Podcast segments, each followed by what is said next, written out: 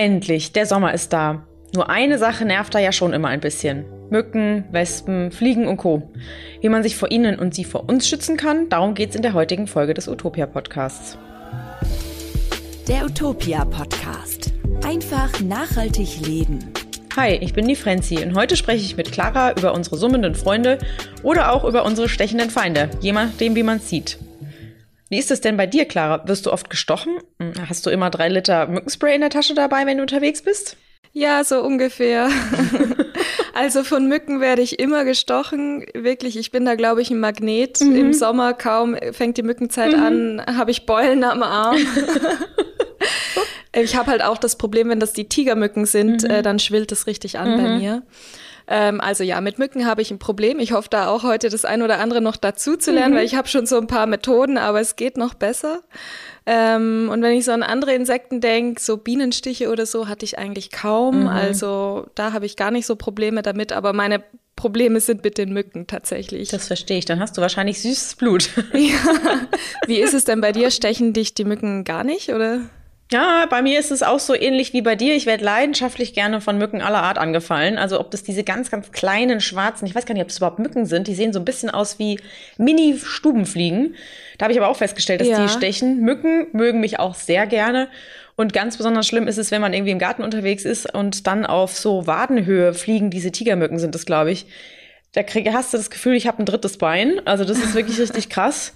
Ähm, Bienen habe ich tatsächlich in der Vorbereitung für die Folge mal drüber nachgedacht. Ich weiß überhaupt nicht, wann ich das letzte Mal überhaupt von einer Biene gestochen worden bin. Ich weiß, dass ich als, dass ich äh, irgendwie meine Wespe auf dem Arm hatte. Die hat mich dann gestochen.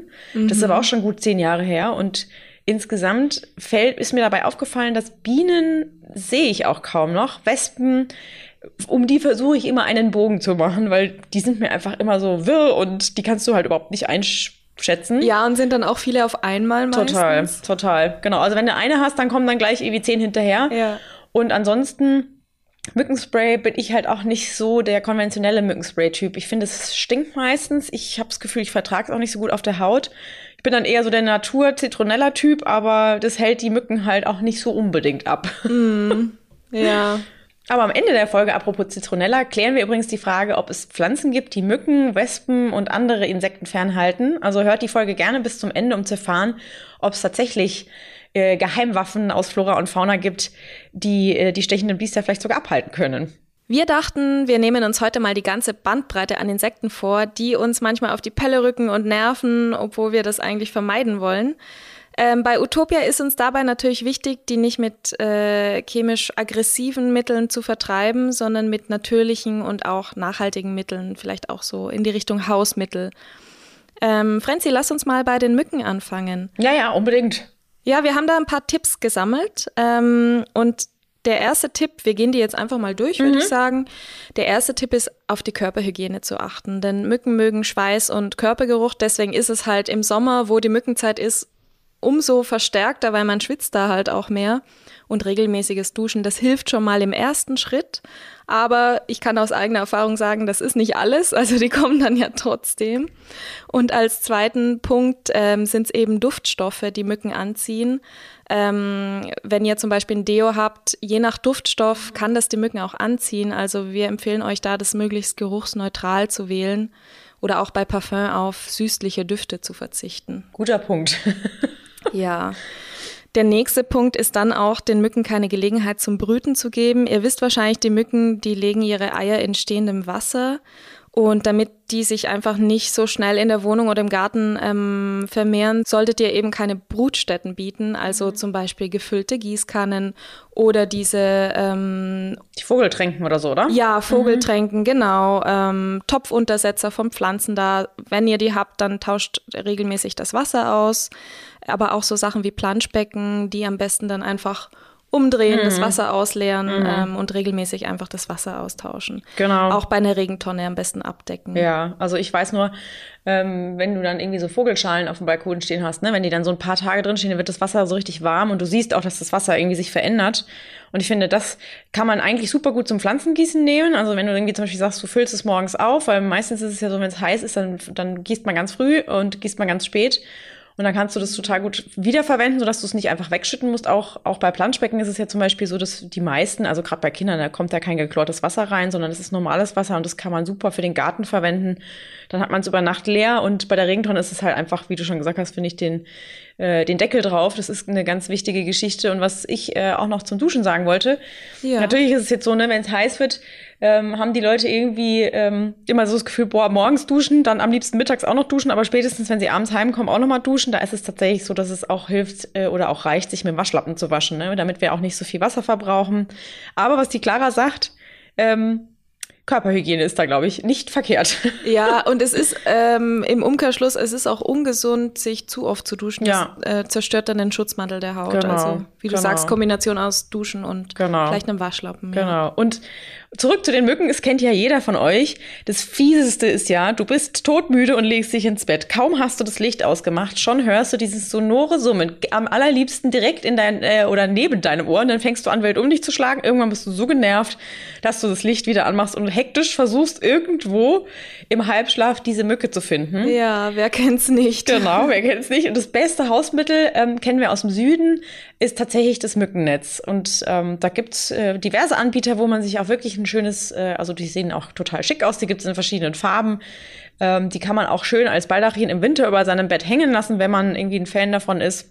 Und die helfen tatsächlich. Also da hat man irgendwie dann schon das Wissen, okay, du hörst vielleicht trotzdem die Mücke, aber du weißt in der Regel, dass sie außerhalb des Netzes umherflirrt und deswegen kann sie dich dann nicht stechen.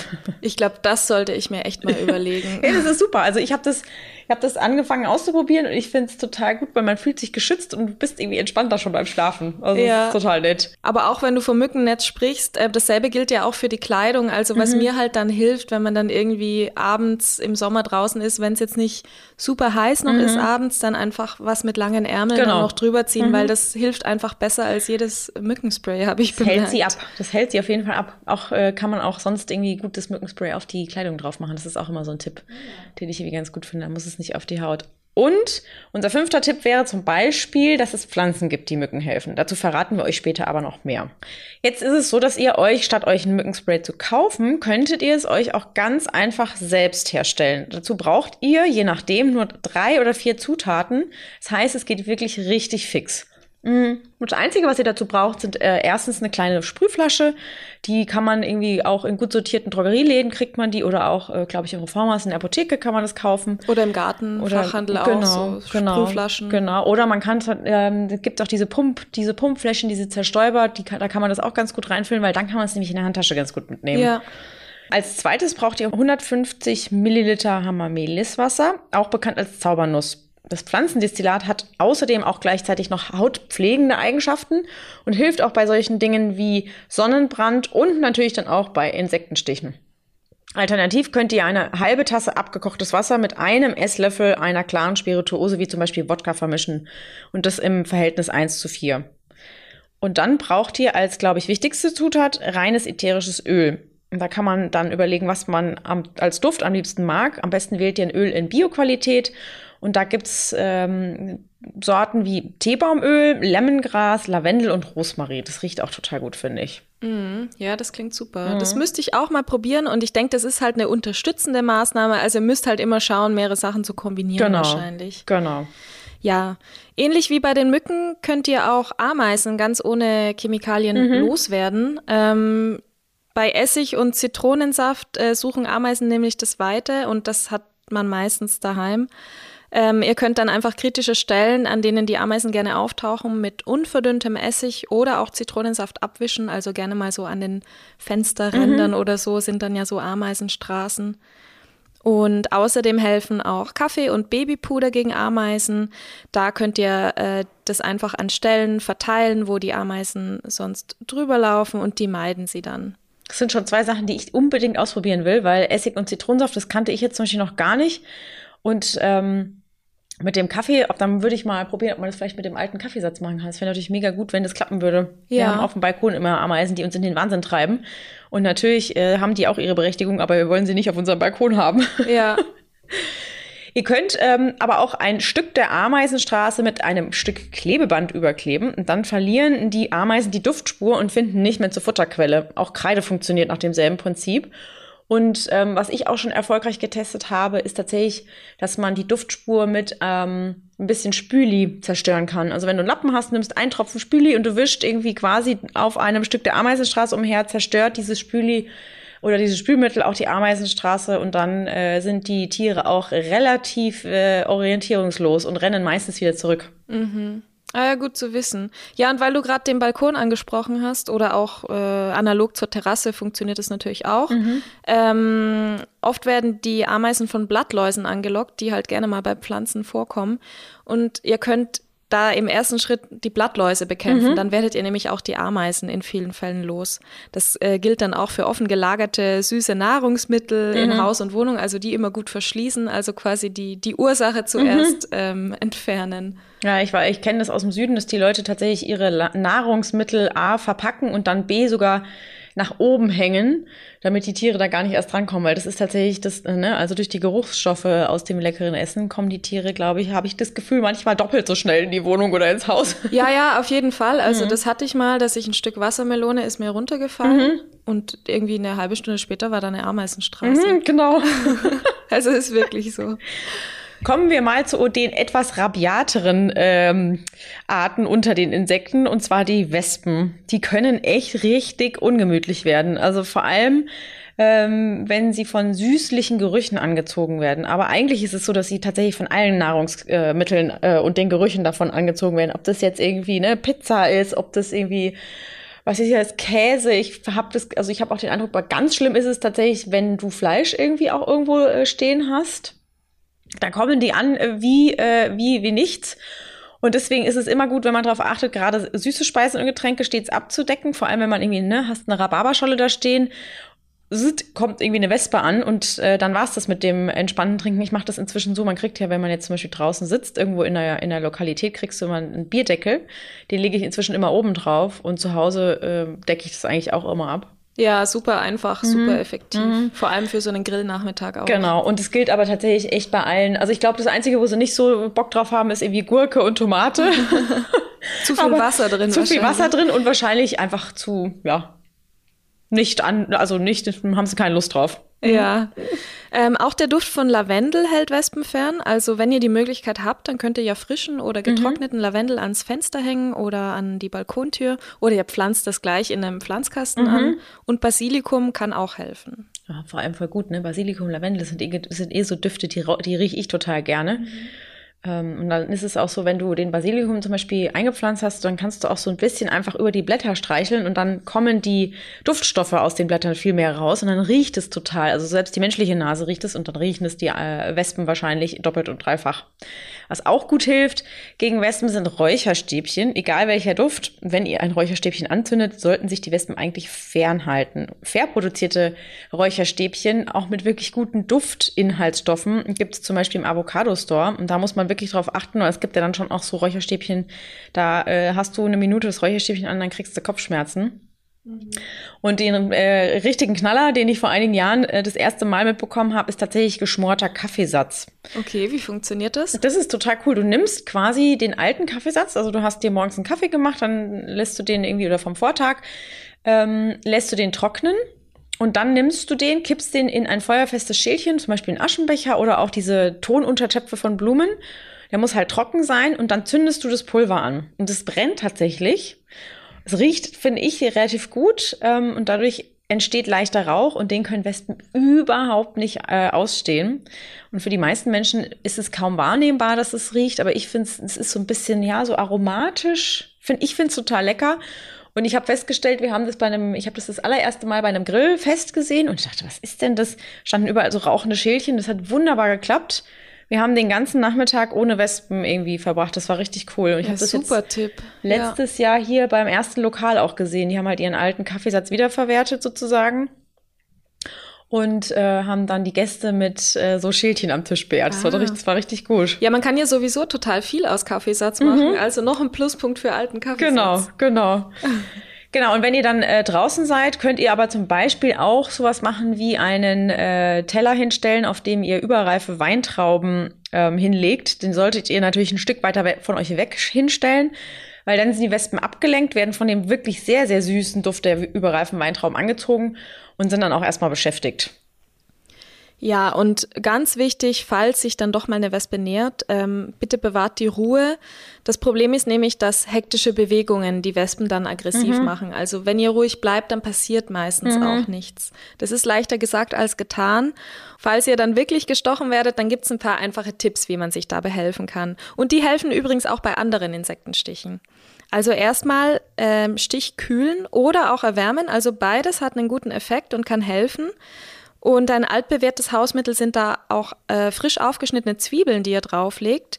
Mit denen könnt ihr die Wespenstiche dann wirklich akut behandeln. Ihr legt dann so eine halbe Zwiebel für eine halbe Stunde ungefähr auf den Wespenstich und das wirkt wahre Wunder, kann ich sagen. Ähm, ihr könnt außerdem auch Honig, Natron, Essig und Aloe Vera äh, dazu nutzen. Das sind alles Hausmittel. Vielleicht habt ihr eins davon ja zu Hause. Wir verlinken euch einen Artikel dazu in den Shownotes. Dann könnt ihr da alles nochmal nachlesen.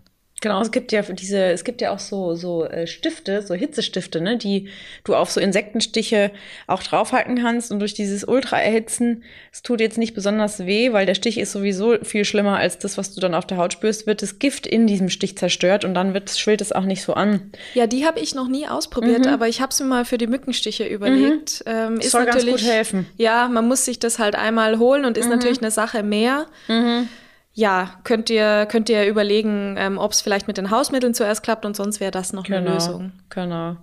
Und was ich auch mal äh, gelernt habe, das ist äh, aber schon, also ne, das ist relativ lange her, dass man ähm, das Gift aus dem Stich der Wespe aussaugen soll. Also man, äh, wenn man jetzt, es kommt halt immer darauf an, wo du gestochen wirst. Also wenn du da selber gut drankommst, am Arm oder so oder am Bein oder sagen wir mal an der Wade, da kommt man ja selber noch ganz gut dran.